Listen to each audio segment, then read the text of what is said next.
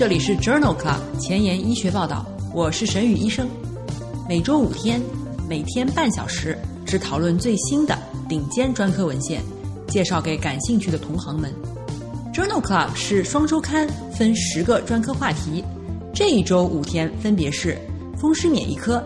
泌尿科、血液科、妇产科和儿科。别忘了关注公众号，订阅我们的节目哦。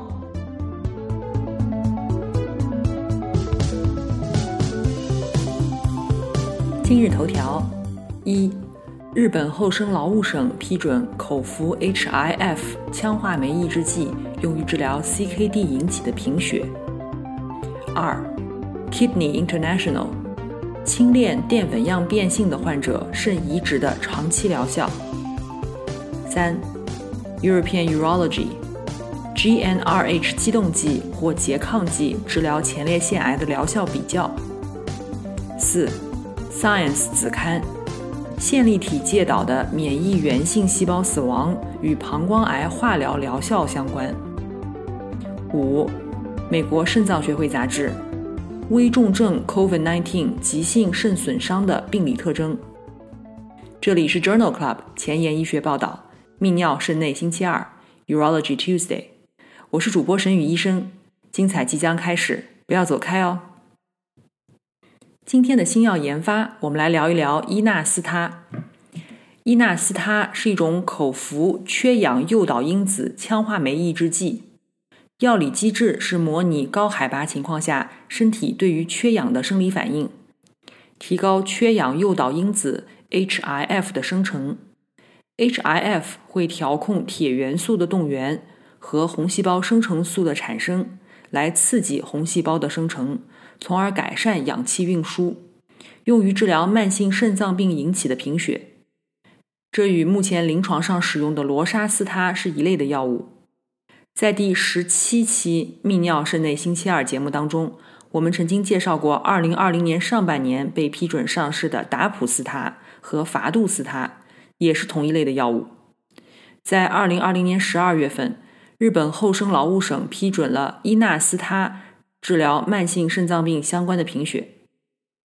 关于伊纳斯他的三期临床研究，已经于二零一九年一月发表在了《American Journal of Nephrology》杂志上。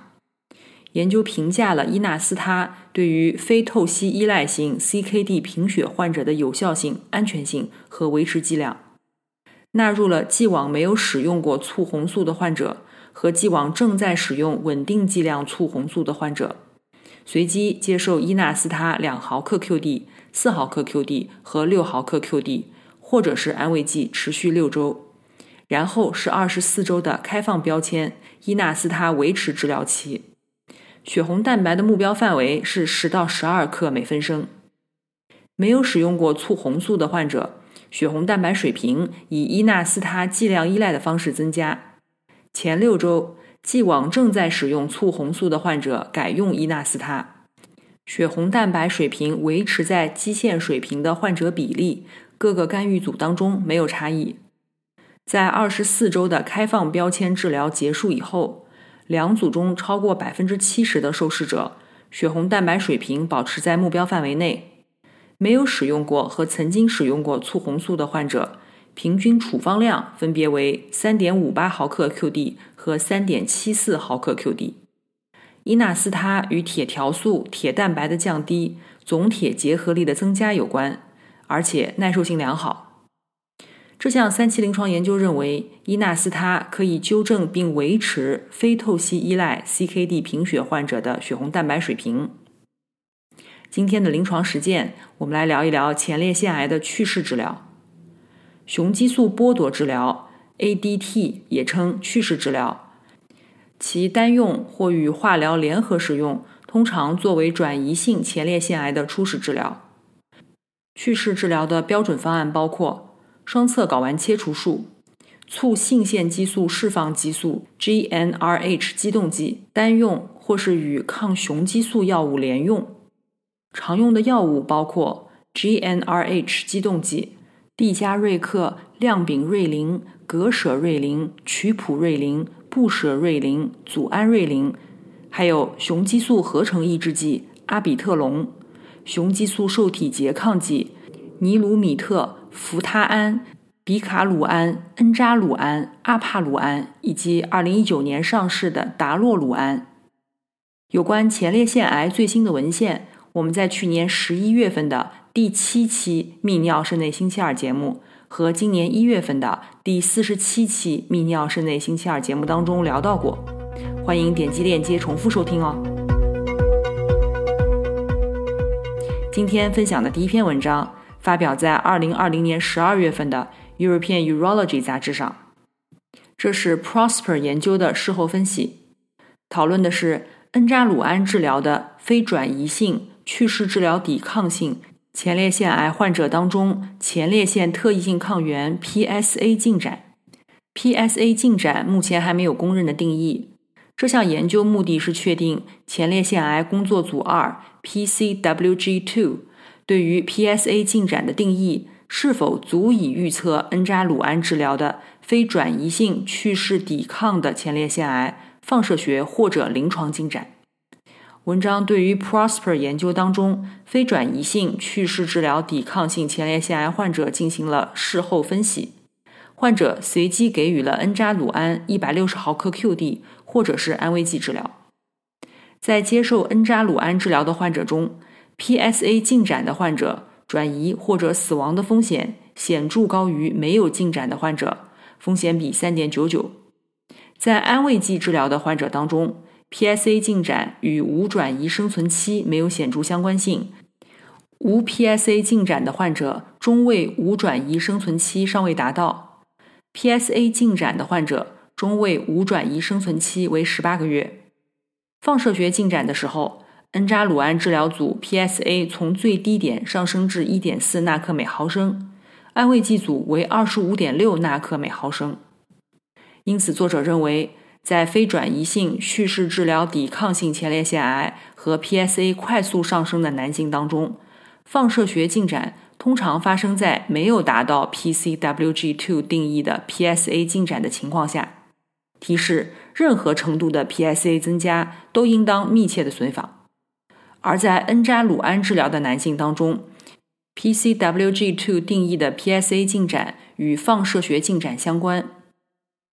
今天分享的第二篇文章也是发表在 European Urology 二零二一年一月刊上。这是对于随机对照实验的荟萃分析，讨论的是 GnRH 拮抗剂和激动剂治疗转移性前列腺癌的安全性和预后比较。雄激素剥夺治疗是转移性前列腺癌的主要治疗方法，主要通过促性腺激素释放激素激动剂或者拮抗剂来实现。这篇荟萃分析探讨了 GnRH 激动剂和拮抗剂治疗转移性前列腺癌的临床安全性和肿瘤预后的差异影响，一共纳入了八项临床研究，包括了两千六百名男性患者的数据。其中一千六百人正在使用 GnRH 拮抗剂，九百八十六人正在使用 GnRH 激动剂。百分之七十三 GnRH 拮抗剂的患者出现治疗相关的不良反应，百分之六十八的 GnRH 激动剂组的患者出现了治疗相关的不良反应。两组没有统计学差异。两组之间严重的治疗相关不良反应发生率分别为百分之九点八和百分之十一。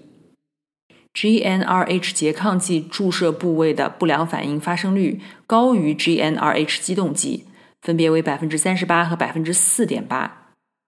GnRH 拮抗剂与较少的心血管事件相关，相对风险比零点五二。在 PSA 进展方面没有显著差异，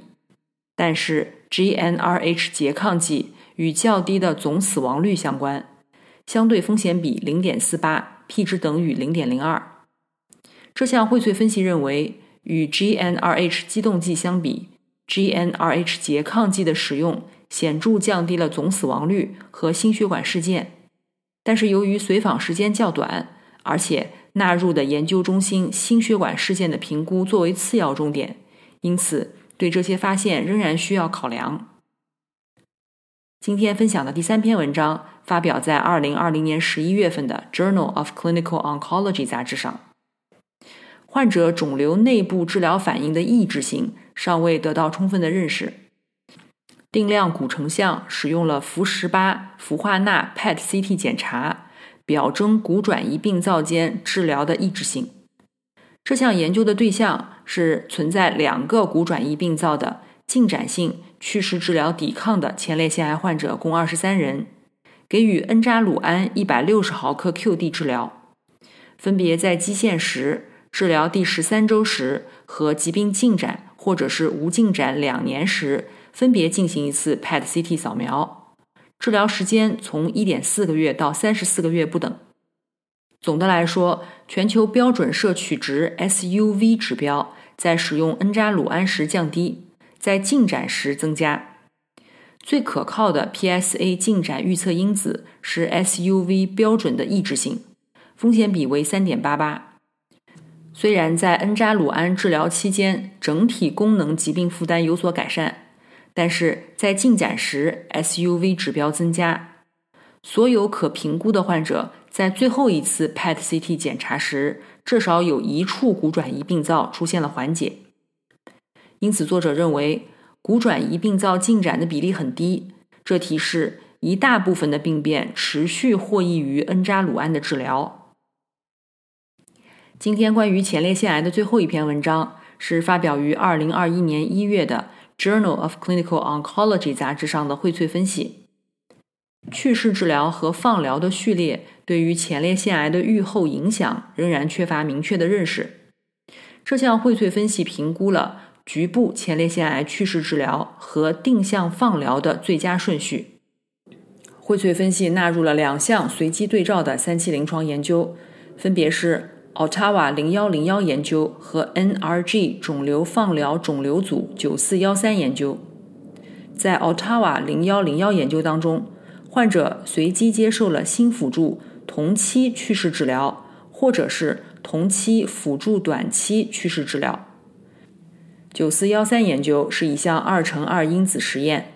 患者随机分配至新辅助同步或者是辅助短期去世治疗。两项研究的新辅助同期去世治疗被定义为新辅助治疗组，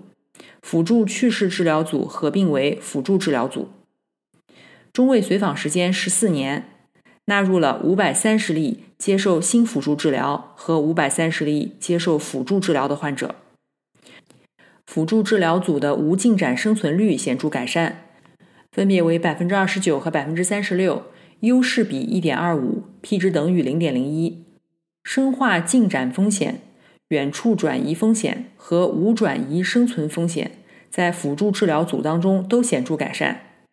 在严重胃肠道毒性和泌尿生殖系统毒性之间，两组没有差异。这项荟萃分析认为，去势治疗联合前列腺定向放疗与局限性前列腺癌的长期无进展生存期和无转移生存期显著相关。这项研究结果支持使用辅助治疗而不是新辅助治疗的策略，不会增加长期的毒性。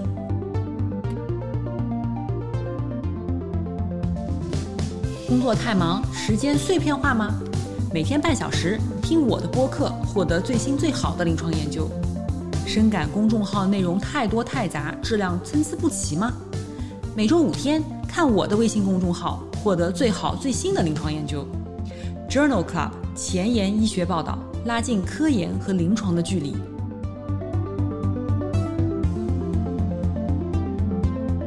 今天临床实践的第二部分，我们来聊一聊有肾脏意义的单克隆免疫球蛋白血症。有肾脏意义的单克隆免疫球蛋白血症 （MGRS） 是一系列的疾病。指良性或者是癌前单克隆性 B 细胞或者浆细胞分泌的单克隆免疫球蛋白引起的肾损伤，但是不满足多发性骨髓瘤或者淋巴增殖性疾病的诊断标准。MGRS 肾脏病变主要由单克隆性浆细胞 B 细胞或淋巴浆细胞产生的 M 蛋白在肾脏异常沉积或者相互作用引起，可能是轻链。重链或者完整的免疫球蛋白，尽管 MGRS 是良性或者癌前血液系统疾病，但是对于肾脏有着严重的影响。患者表现为蛋白尿、肾病综合症、急性肾损伤、慢性肾脏病，甚至是终末期肾病。治疗方法主要取决于肾活检确定的病理类型，优选针对致病克隆的化疗，目标是保护肾脏功能。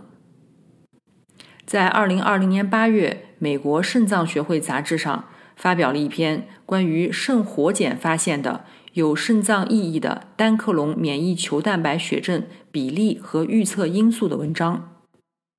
MRGS 并不罕见。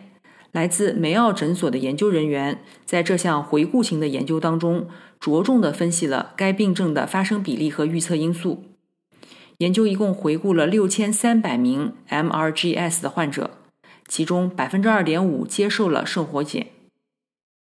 在这一百六十例接受肾活检的患者当中，百分之四十患有肾脏意义的单克隆免疫球蛋白血症，其中轻链淀粉样变最常见。几乎占一半。在九十六例其他病理类型的患者中，最常见的是动脉粥样硬化。在多因素的分析当中，发现单克隆免疫球蛋白血症的强烈预测因素包括游离轻链比率升高、蛋白尿和血尿。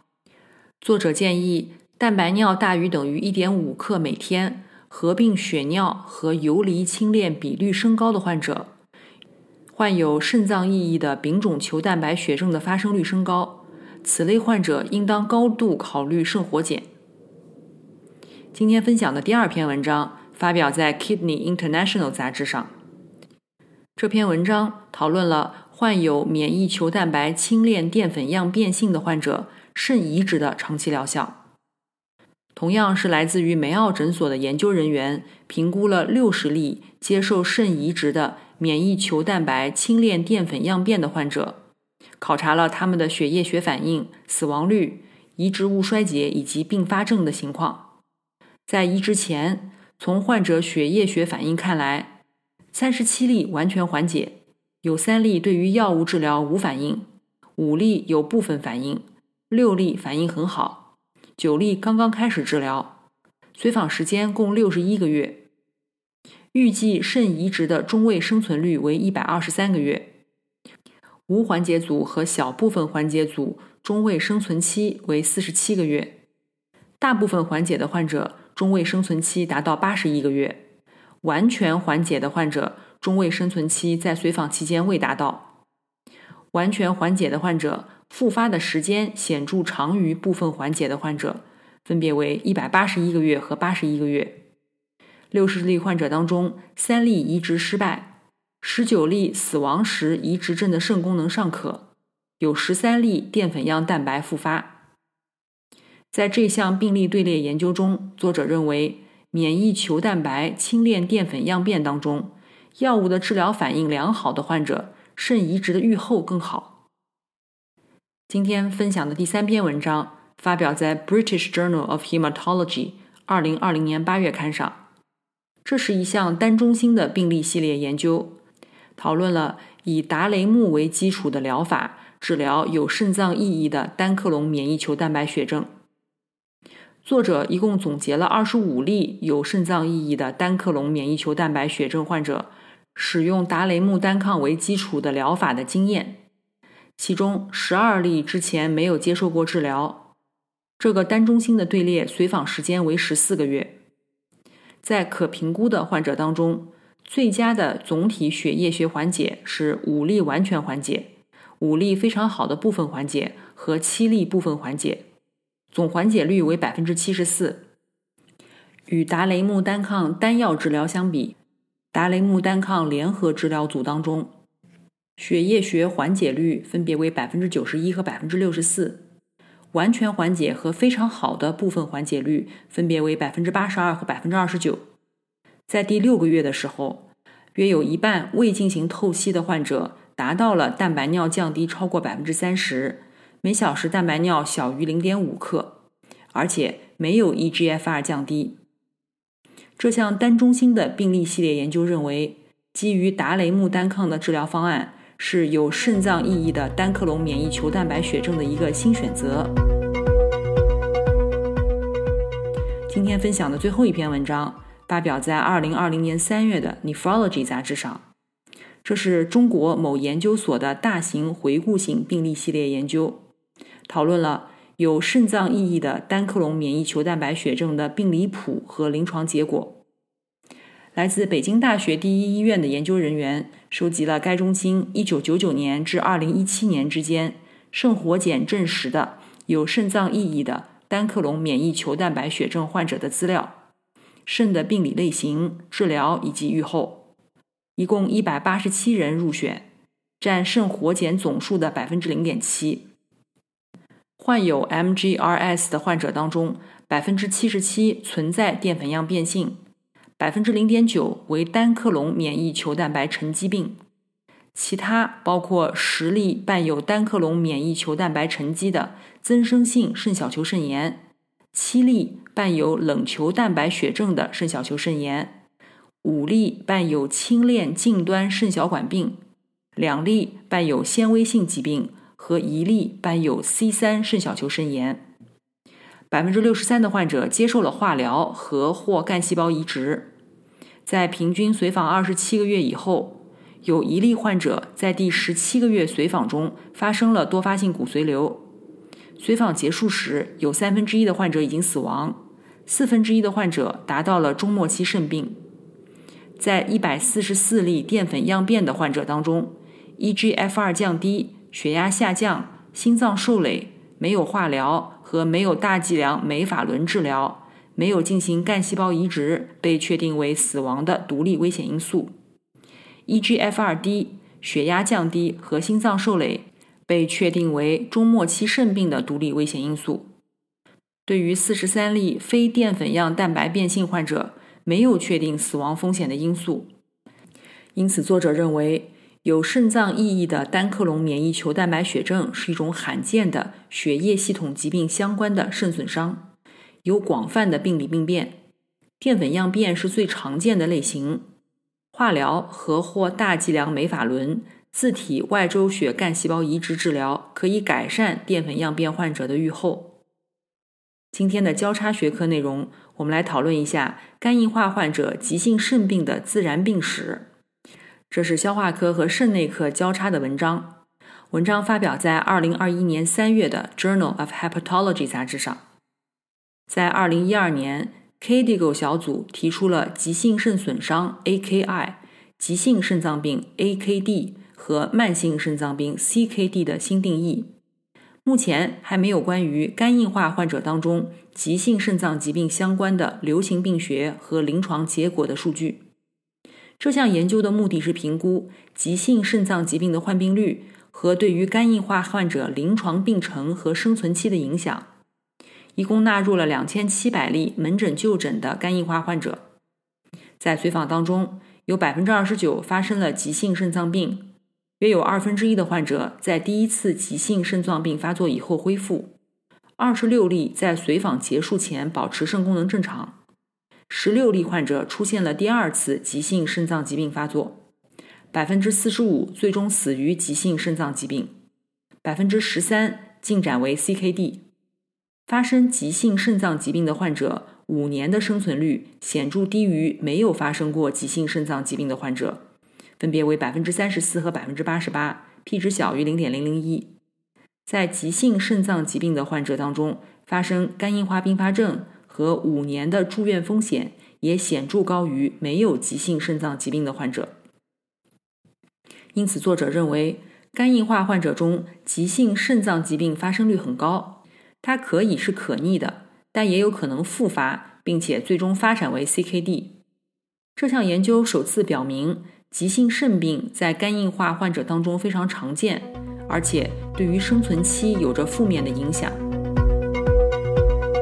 今天的前沿医学板块，我们来聊一聊线粒体介导的免疫源性细胞死亡与膀胱癌化疗疗效之间的关系。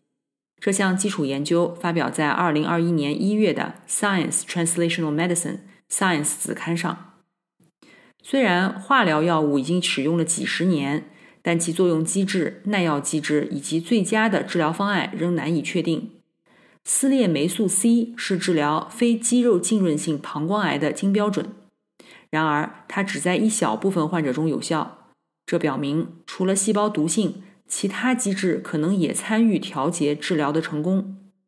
来自意大利米兰的研究人员发现，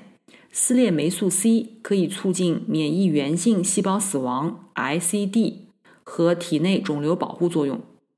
撕裂霉素 C 诱导的免疫原性细胞死亡依赖于肿瘤细胞的代谢重编程，这一过程中线粒体通透性增加，线粒体 DNA 在细胞质中释放，激活炎性小体有效的分泌白介素一贝塔，促进树突状细胞的成熟。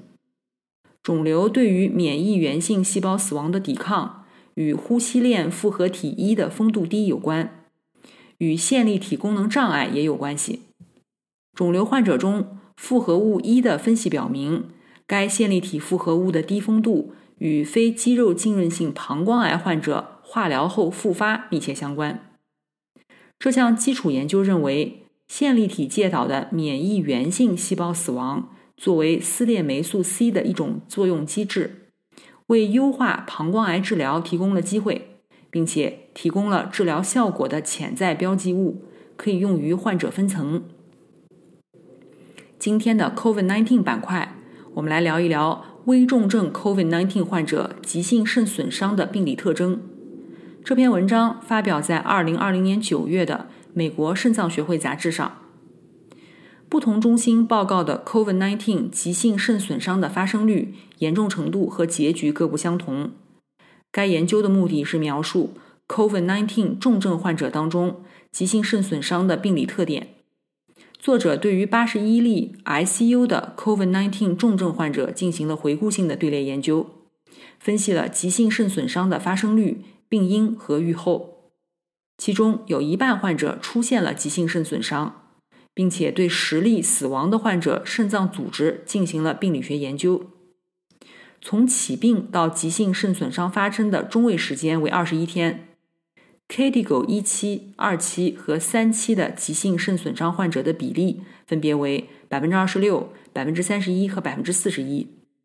急性肾损伤的主要原因包括感染性休克百分之六十一、容量不足百分之十九、药物不良反应百分之十二。急性肾损伤的危险因素包括年龄。每升高一岁，风险增加百分之八十三；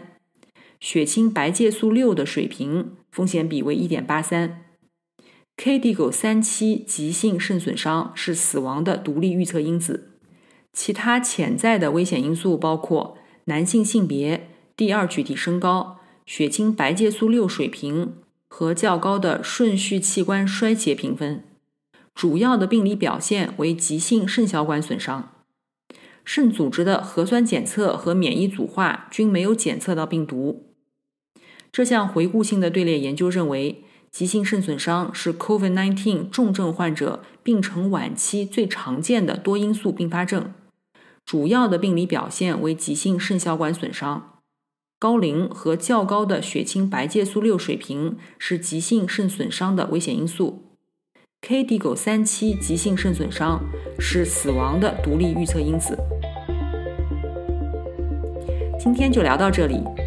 如果你真心喜欢我的节目，不用给我点赞，现在就去转发分享吧。像我一样，把知识免费的分享给需要的朋友。明天是血液感染星期三，精彩继续，不见不散哦。